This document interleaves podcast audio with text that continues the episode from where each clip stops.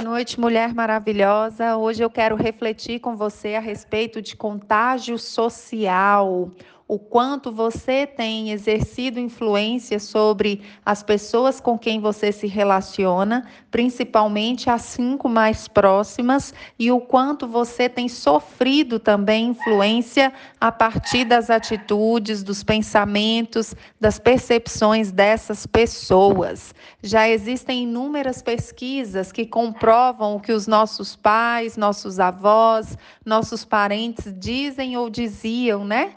Que diga-me com quem tu andas, que eu te direi quem és. E biblicamente não é diferente, você pode ver aí 1 Coríntios 15, 33. Não se deixem enganar, as más companhias corrompem os bons costumes.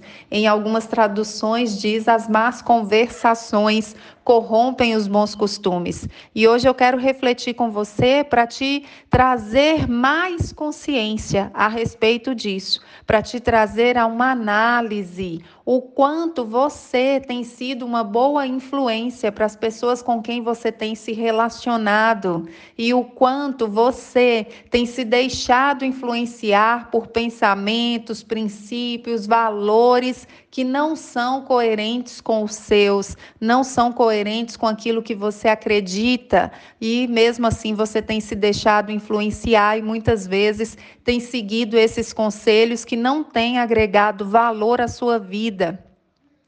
Nesse momento, eu quero chamar a sua atenção, porque, assim como eu já disse muitas vezes, nós precisamos lembrar diariamente da lei da semeadura. Aquilo que nós plantarmos, certamente colheremos, seja bom ou seja ruim, seja por uma decisão nossa ou por uma influência sofrida a partir dos nossos relacionamentos. Pense bem, quem são as pessoas que vão à sua casa, quem são as pessoas que conversam com você, que você para para ouvi-las. E aqui eu abro um parêntese para te falar que, biblicamente, quando nós é, ouvimos outras pessoas difamarem, né, os seus irmãos às escondidas, difamarem o seu próximo, nós estamos ouvindo e estamos, além de sofrendo influência dessas más conversações, como a Bíblia diz, nós estamos pecando da mesma forma que aquela pessoa que está falando mal do próximo.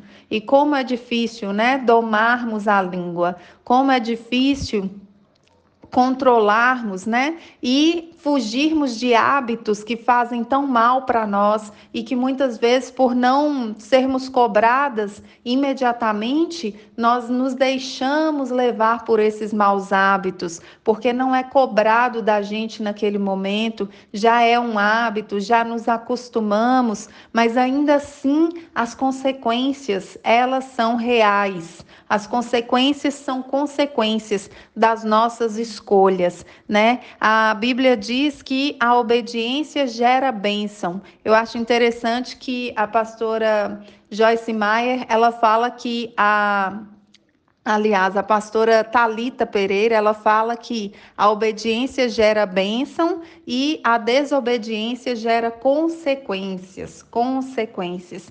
E aí eu te pergunto, quais consequências você tem colhido? Como tem estado a sua vida? Qual o seu nível de satisfação com a vida que você tem levado? Né? E quais são as atitudes que têm proporcionado a você esses resultados negativos que você identificar aí analisando a sua vida? Será que não tem ligação com as conexões que você tem mantido, com os relacionamentos que você tem alimentado?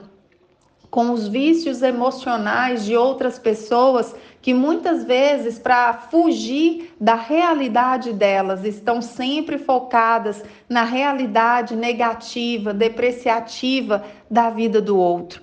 Vamos refletir, vamos procurar mudar os nossos hábitos, se temos né, esse tipo de hábito de, de dar ouvidos a alguém falando mal do outro, ou mesmo de falarmos mal do outro, vamos nos corrigir, porque salvação é uma questão individual e consequências das nossas atitudes também são colhidas individualmente.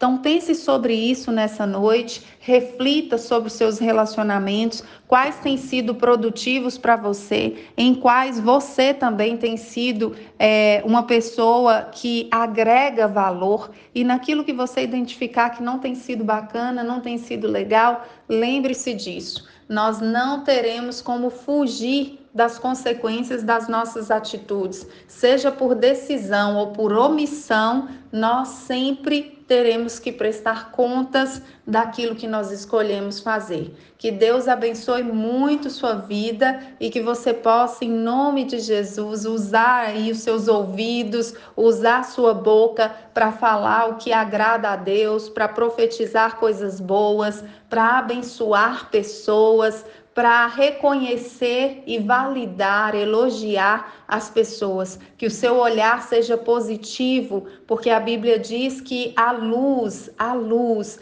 ela é a candeia do seu corpo, né? Os olhos são a candeias do seu corpo. Então a luz entra pelos seus olhos. Com base no que você olha, você vai alimentar não só o seu corpo, mas suas emoções, vai alimentar também as pessoas que convivem com você. Deus abençoe e tenha uma excelente noite.